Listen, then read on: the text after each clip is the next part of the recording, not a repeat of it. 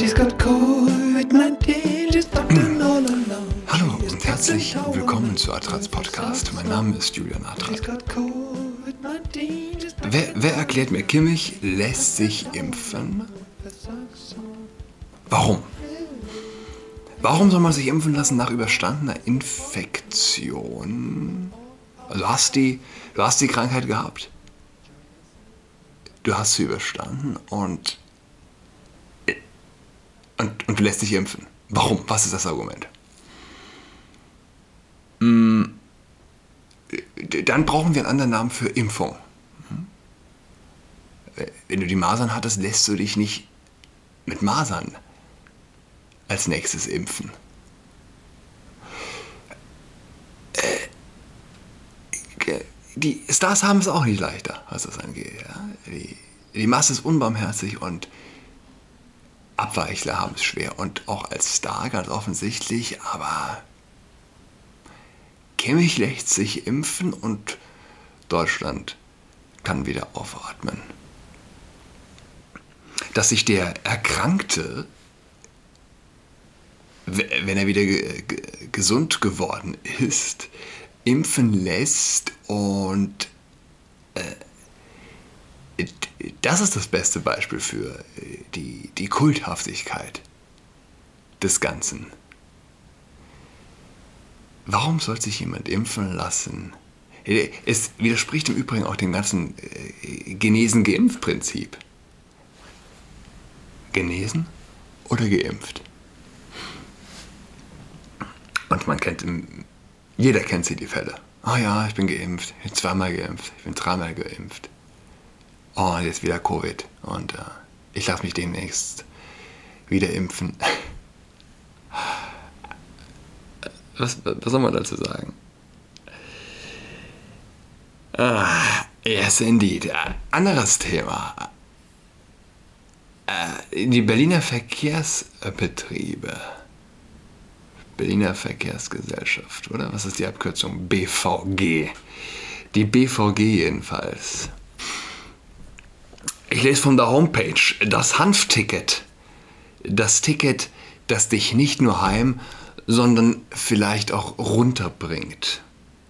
Parkplatzsuche in Mitte, Stau auf dem Kudamm, Baustelle auf dem Ring, Paketlieferwagen in der Einbahnstraße. Die Weihnachtszeit bedeutet in Berlin vor allem eins, Stress. Stress, dem du auch ganz entspannt aus dem Weg gehen kannst mit uns, der BVG. Und damit du jetzt noch entspannter auf Weihnachten zufahren kannst, gibt's von uns ein Ticket, mit dem du deinen Ärger, Ärger einfach runterschlucken kannst. Gegen Weihnachtsstress hilft manchmal nur eine Tüte. Nur, dass in unserer Tüte nicht irgendwelche verbotenen Substanzen sind, sondern ein mit Hanföl beträufeltes, komplett essbares Ticket der BVG. Damit kommst du den ganzen Tag entspannt durch Berlin und kannst im Anschluss auch noch deinen Weihnachtsstress samt Ticket einfach runterschlucken. Denn dem aus den Samen der Cannabispflanze gewonnenen Hanföl. Denn dem aus dem Samen der Cannabispflanze ah, Rechtschreibfehler. Rechtschreibfehler auf der, der BVG-Website. Ja, die plumpe haben die zu viel geraucht oder was? Ja. Also, denn äh, dem aus den Samen der Cannabispflanze gewonnenen, müsste es heißen, Hanföl, wird eine beruhigende Wirkung nachgesagt. Klingt gut, oder? Und ist obendrein auch noch komplett legal. Die Weihnachtsbeleuchtung nimmt ab aller Orten. Äh, In allen Ländern. Im gesamten Westen, äh, die Weihnachtsbeleuchtung nimmt ab. Warum nimmt sie ab? Es gibt verschiedene Theorien. Ähm, offensichtlich christliches Kulturgut, christliche Traditionen gehen zurück. Meine, meine persönliche Theorie ist, es liegt auch am Kinder, an der Kinderarmut, an den wenigen Kindern. Ich meine, äh, der 30-jährige Single-Mann, der sich nicht seine Single-Wohnung äh, schmückt, der nicht sein Fenster mit Weihnachtsbeleuchtung auskleidet. Äh, kann ich verstehen. Ich fände es fast umgekehrt komisch. Der Single-Mann, der, ja, der die, der die Lichter anbringt. Äh, aber äh, bei Frauen ist es noch ein bisschen anders. Finde da bei, äh, ja, eine Single-Frau, die ihre Wohnung ein bisschen weihnachtlich macht, äh, finde ich, passt. Passt mehr, finde ich. Jedenfalls, das wird auch für die Kinder gemacht, ja, vielfach, die Beleuchtung. Und ja, es sind nun mal wenige Kinder da. Die Beleuchtung geht zurück. Die Beleuchtung geht zurück und äh, der Weihnachtsstress bleibt. Und was hilft, ist die Tüte oder in dem Fall also das Hanfticket. Ja, die, es ist die, die Infantilisierung der Gesellschaft, ganz offensichtlich. Wenig Kinder bedeuten Infantilisierung der Gesellschaft. Das kommt mir jetzt, ich glaube zum ersten Mal, aber das trifft es hier sehr gut. Eine Gesellschaft, die ihre Tickets frisst. Ich will, ich will, lieber, ich will lieber fressen sagen. Die ihre Tickets frisst. Äh, ist äh, ja, infantil geworden. Esspapier. Ja, es ist etwas für Kinder. Vergesst das Obst, Obsttaxi. Den besten Stoff gibt's im Kundenzentrum, heißt es weiter auf der Homepage. Kein zwielichtiger Gruppenchat keine unangenehmen Gespräche im Girlie, keine Bestellung im Darknet. Unser Hanfticket bekommst du zwischen dem 13.12. und 17.12. ganz stressfrei in den Kundenzentren BVG. Aber natürlich nur, solange der Vorrat reicht. Also finde jetzt das nächstgelegene Kundenzentrum und hol dir dein Hanfticket. Dann der Button Kundenzentrum finden. Und natürlich das Herz. Für alle, die nicht in Berlin wohnen, die BVG, das, äh, Logo ist das Herz. Das aktuelle Logo ist das maskierte Herz.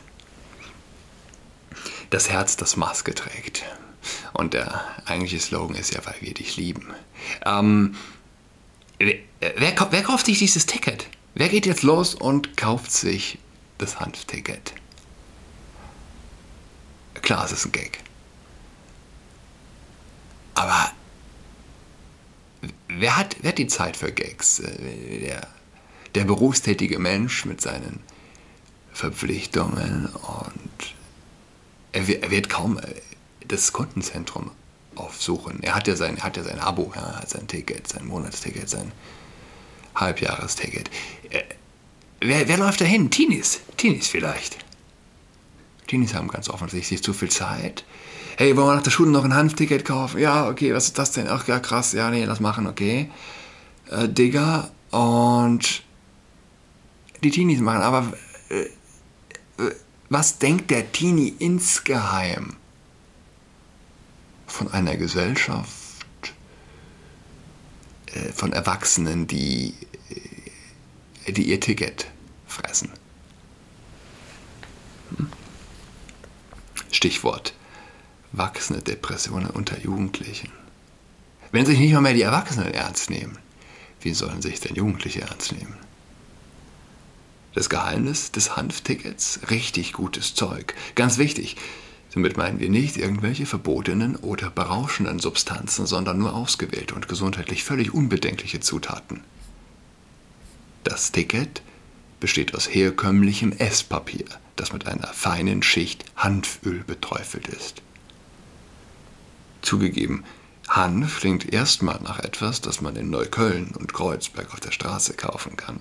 Aber das aus den Samen der Cannabispflanze gepresste Hanföl ist im Gegensatz zu den Wirkstoffen CBD und THC, die aus den Blüten gewonnen werden, gesundheitlich völlig unbedenklich. Hanföl ist im Prinzip genauso harmlos wie Sonnenblumen, Kürbiskern oder Olivenöl.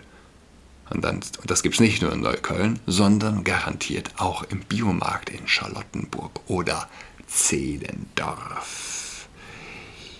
Ja, und dann geht es hier noch weiter, alles über Hanf. Da kann man sich noch auf äh, weiteren, weiterführenden Buttons bilden.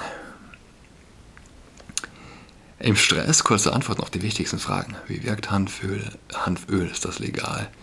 Wie schmeckt Hanföl? Warum benutze ich das Ticket? Äh, Hanfticket. Äh, wie?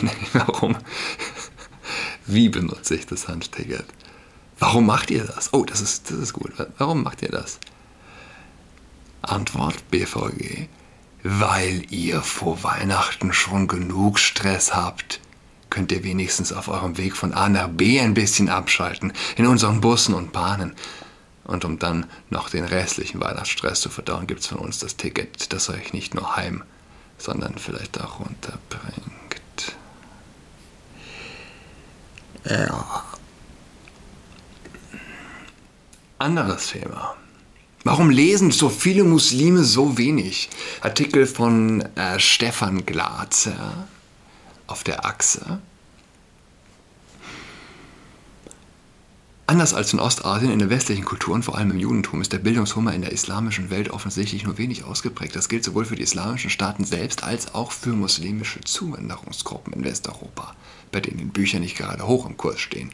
Es hat, es hat fast was Erfrischendes mal wieder von Immigration, von äh, äh, muslimischem, äh, muslimischen Zuwanderern zu lesen, zu hören, darüber zu sprechen. Es wurde alles, es kam alles so ein bisschen durch Corona, ja, ins Hintertreffen. Das ist alles ein bisschen Ungerechtfertigterweise ganz offensichtlich, wie dieser Artikel hier zeigt. In Buchhandlungen hierzulande sieht man wenig Spuren der neuen staatlich verordneten multikulturellen Gesellschaft.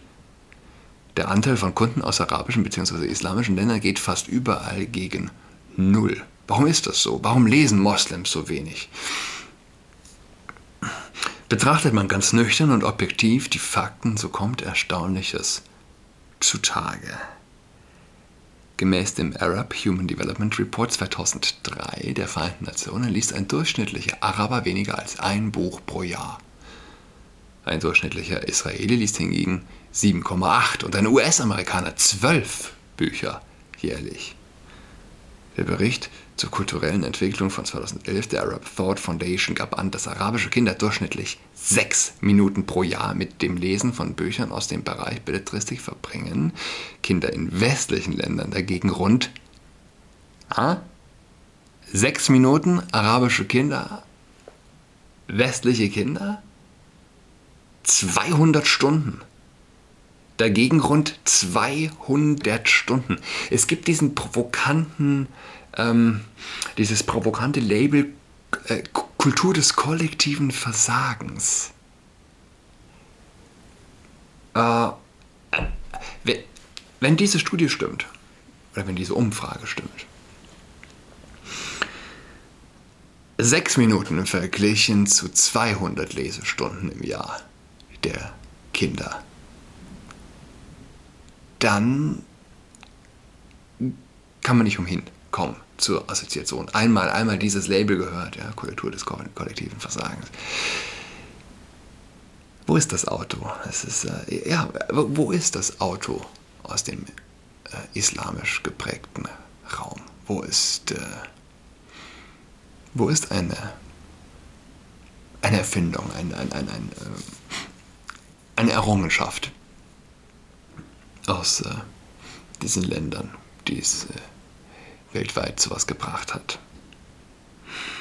Viele versuchen, diese erschreckenden Zahlen mit der hohen Rate an Analphabeten im arabischen Sprachraum zu entschuldigen, doch eine Befragung von rund 330 gebildeten Universitätsstudenten in Saudi-Arabien im Jahr 2015 zeigte auch für lesefähige Gesellschaftsgruppen ein katastrophales Ergebnis.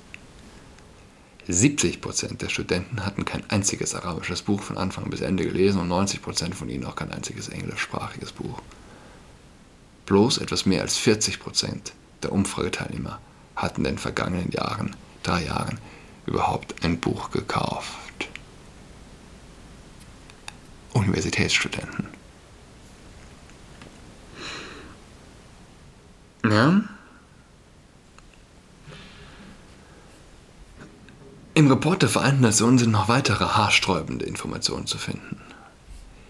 Die Zahl der Bücher, die in den 22 arabischen Staaten veröffentlicht werden, machen nicht mehr als 1,1% der Buchweltproduktion aus. Obwohl die Araber mit über 350 Millionen Menschen etwa 5% der Weltbevölkerung stellen.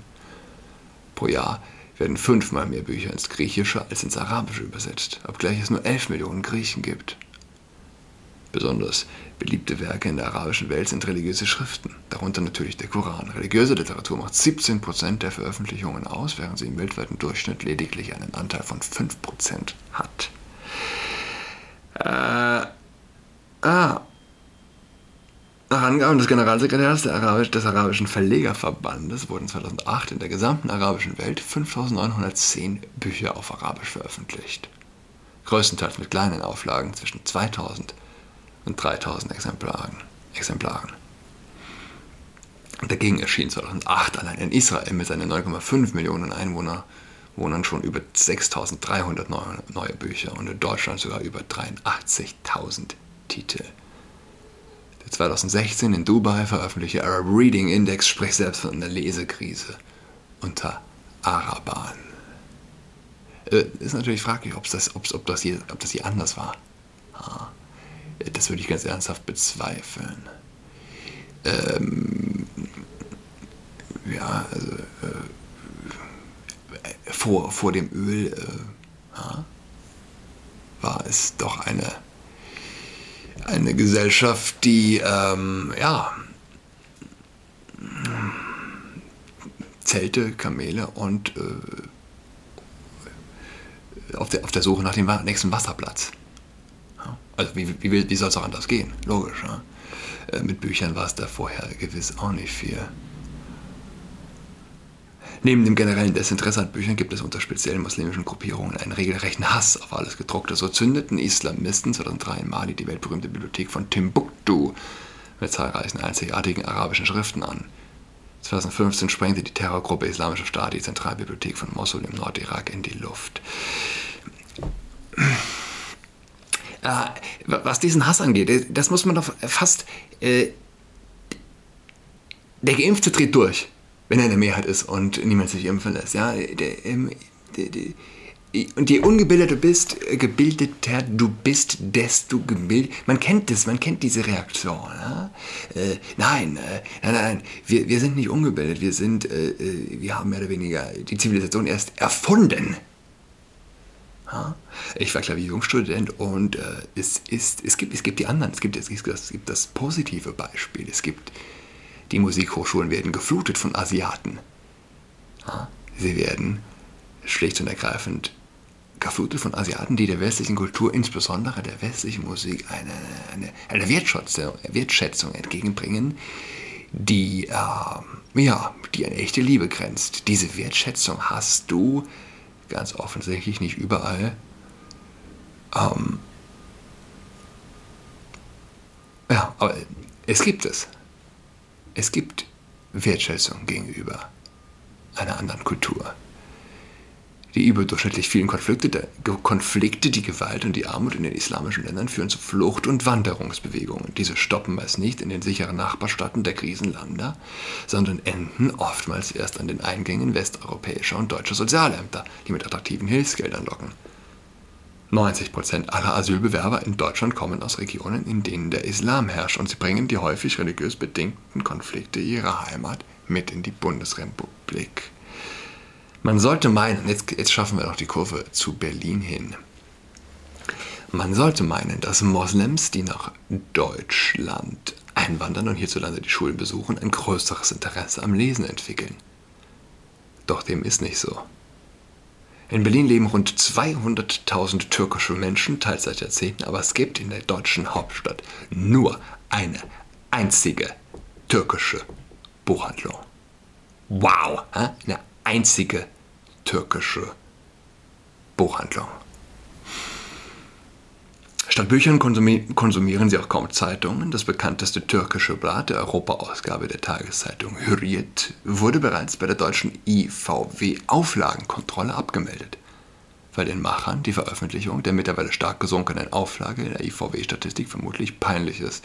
Auch bei anderen deutsch-, türkischsprachigen oder arabischsprachigen Druckmedien gehen die Verkaufszahlen mittlerweile in den Keller. Ja, der Türke, der Türke liest also nicht, der Araber noch weniger und der Deutsche feiert auch kein Weihnachten mehr. Ähm, der frisst jetzt äh, sein BVG-Ticket. Der Weihnachtsstress bleibt. Das BVG-Ticket gibt es äh, als, als Esspapier. In diesem Sinne noch eine schöne Adventswoche weiterhin. Wir hören uns wieder übermorgen Donnerstag. Tschüss. She's got COVID-19, she's tucked in all alone. She is tucked in toweling with her socks on. She's got COVID-19, she's tucked in all alone.